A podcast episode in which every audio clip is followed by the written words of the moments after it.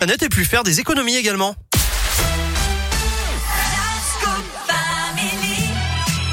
La Terre, la Pierre et vous, avec Philippe Lapierre qui me rejoint. Ça va toujours Philippe Ça va très bien, merci. J-1 avant le retour à l'école, ça on commence à le savoir. Eh ça oui. sera demain, 12 millions d'élèves qui vont retourner en cours de la maternelle au lycée. On parle de quoi ce matin? Eh bien, pour euh, continuer de parler de la rentrée après les fournitures et le pédibus, on va parler aujourd'hui d'un sujet tiens, qui vous intéresse, Eric. Manger. La bouffe Oui, enfin, bon, plutôt s'équiper pour le déjeuner et pour le goûter. Alors. Dans le cartable de votre enfant, vous glissez souvent un goûter, une collation pour la piscine ou bien un pique-nique hein, quand la cantine est est fermée Ouais. ou pour les sorties scolaires. Alors, on a toujours nos deux objectifs dans cette chronique, hein, le presque zéro déchet Et les puis économies. faire des économies si possible.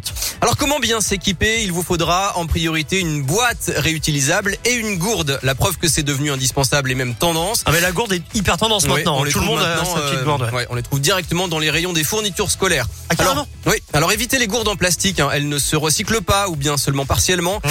Elles contiennent des perturbateurs endocriniens et puis elles vont vite s'user, ce qui va donner un mauvais goût à l'eau.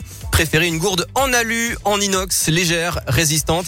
Vous trouvez des modèles d'un demi-litre, euh, isotherme ou pas d'ailleurs, de 8 à 20 euros environ dans les grands magasins de sport, notamment au rayon randonnée. Et ça garde Euh, le chaud et ça garde aussi le frais selon oui. ce que vous mettez. Et et il y en a qui sont très efficaces, qui gardent le chaud très longtemps. Oui. C'est assez surprenant. Voilà, pensez simplement à vous assurer que votre enfant arrive bien à la manipuler. L'ouverture et la fermeture doivent être faciles.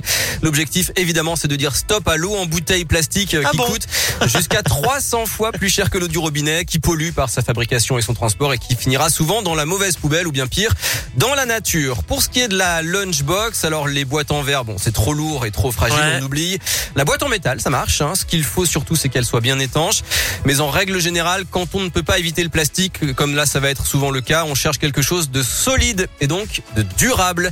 Pensez aussi aux tote bags et puis aux couverts lavables et réutilisables. Et puis bien sûr, pour continuer de réduire nos déchets et faire des économies, on reviendra dans un prochain numéro de La Terre, la Pierre et vous sur ce qu'on peut manger pour dégoûter presque zéro déchet. Ah, des, des petits trucs qu'on peut recycler, qu'on peut récupérer. euh, je sais pas, des pots de bananes. Des, euh, ce qui se fait de plus en plus aussi, c'est les, les cosses de, de, de pois, vous savez? Oui. Eh ben ça, ça se cuisine, paraît-il. Absolument. J'ai jamais goûté, mais il paraît que ça, ça se On peut, cuisiner, on peut tout cuisiner. Merci beaucoup Philippe. Je vais cacher ce que j'ai devant moi. Voilà. Hop, Cachez cette bouteille. je planque ma bouteille en plastique. Sinon, je vais me faire taper sur les doigts. Merci euh, Philippe. À Merci plus tard. vous. À plus. Reste avec nous sur Radio Scoop. Il est 11h53. La Terre, la Pierre et vous que vous retrouvez également sur notre